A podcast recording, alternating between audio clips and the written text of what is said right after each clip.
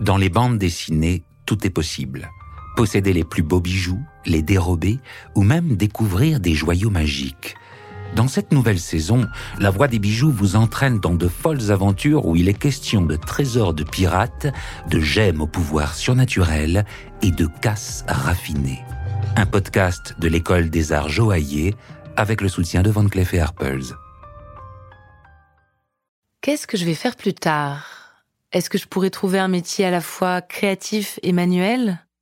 Mon avenir est-il loin de chez moi? Est-ce que mon métier me permettra d'aller au bout de mes rêves?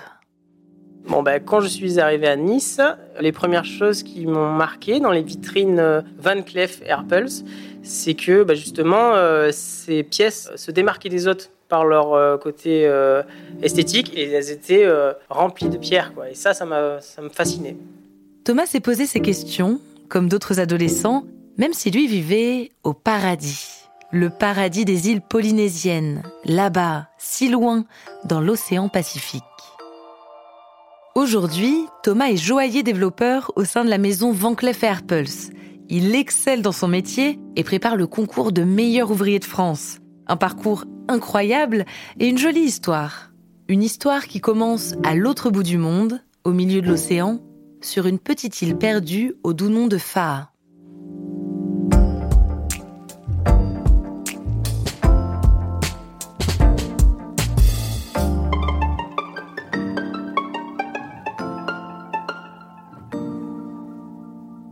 Depuis sa tendre enfance, Thomas aime sculpter, peindre, dessiner.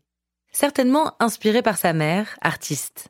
Mais il aime aussi modeler, bricoler, fabriquer des objets un peu comme son père, qui lui est électricien. Tant qu'il peut donner vie à ses créations, Thomas affûte sa dextérité et repousse toujours un peu plus les limites de sa créativité. C'est donc assez naturellement qu'il se dirige, après la troisième, vers un métier manuel. Il choisit la joaillerie. Direction Papeete, capitale de la Polynésie française, pour passer son CAP de joaillier. Entre l'école, le surf, les amis, Thomas suit son apprentissage dans un atelier et devient rapidement un étudiant prometteur, talentueux et tenace. Ses professeurs l'encouragent et lui proposent de se présenter à un concours de création de bijoux. C'est audacieux, mais pourquoi pas? La Polynésie est réputée pour ses perles et c'est sur ce support délicat que Thomas décide de travailler sa toute première création. Et surprise, il gagne le concours. Quel encouragement ses professeurs le poussent encore à se perfectionner et à poursuivre sa formation en métropole. Il faut un grand rêve pour quitter sa famille, traverser deux océans et parcourir plus de 16 000 kilomètres. Thomas n'hésite pas longtemps. Il décide de s'envoler pour suivre son rêve à lui. Et c'est à Nice qu'il pose sa valise. Il y a la mer et le soleil qui lui rappellent un peu son île du Pacifique, mais ce n'est pas si facile. C'est très compliqué de se retrouver seul à Nice parce qu'on connaît personne, c'est un peu l'aventure, c'est un changement de lieu complètement, de vie. Mais bon, quand on a quelque chose en tête, il faut aller au bout. C'était le but. C'était une sorte de reconnaissance aussi vis-à-vis de mes parents parce qu'ils sont un peu saignés pour que je puisse venir faire mes études. Donc euh, voilà, il fallait que j'aille jusqu'au bout. Thomas s'accroche, se concentre sur ses études, apprivoise sa nouvelle vie et rêve devant les vitrines des plus grands bijoutiers de la promenade des Anglais. Et même si le rêve lui semble encore inaccessible, il en est sûr, c'est ça qu'il veut faire. Travailler dans la haute joaillerie. Il passe son brevet des métiers d'art, mais quand on veut être parmi les meilleurs, il faut se donner les moyens de son ambition. Alors, il présente un nouveau concours, celui du meilleur apprenti de France. Un concours qu'il va réussir brillamment.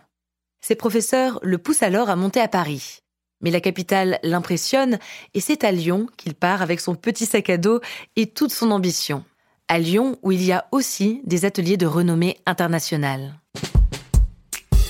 Pour progresser, on peut surtout compter sur la confiance et les conseils des anciens de l'atelier. Bénéficier de l'expérience des autres est essentiel pour Thomas. Il y a toujours quelqu'un qui a déjà vu quelque chose, qui peut orienter, ou une idée d'un tel, voilà.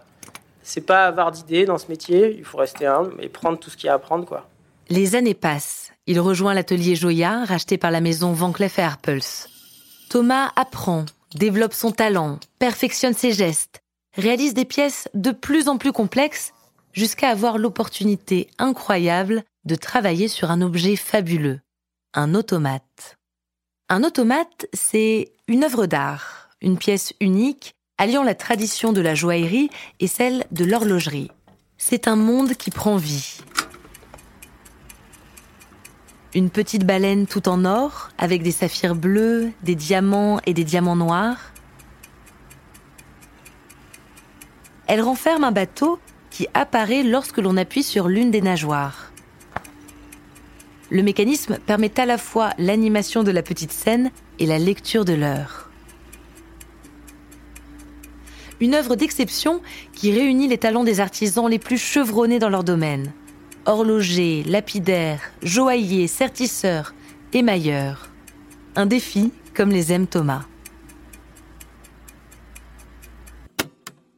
Aujourd'hui, Thomas est développeur au sein des ateliers Van Cleef et Arpels. C'est un expert technique reconnu. Il assure la fabrication des collections de la maison dans une démarche d'innovation et d'excellence. Il s'est lancé un défi, un défi pas tout à fait comme les autres, un concours qu'il avait déjà passé et qu'il avait raté.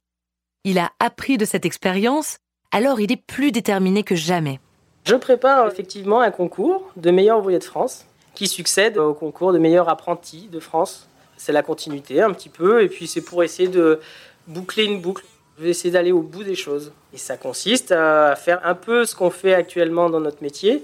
Donc c'est réaliser une pièce suivant un schéma, mais cette fois-ci on fait tout à la main. Donc c'est une pièce équivalente à 1500 heures en joaillerie. Et donc c'est un gros challenge personnel. En attendant de devenir un jour, on lui souhaite meilleur ouvrier de France, Thomas n'oublie pas qu'il a été lui aussi adolescent à la recherche d'une vocation et d'un métier. Pour être joaillier, selon lui, il faut aimer les métiers manuels, bien sûr, aimer dessiner, créer, et surtout ne pas avoir peur de dépasser ses limites, apprendre chaque jour un peu plus. Vous avez écouté Artisan de mon avenir, un podcast de la maison Van Cleef et Arpels, à la découverte des métiers de la joaillerie, produit par Bababam.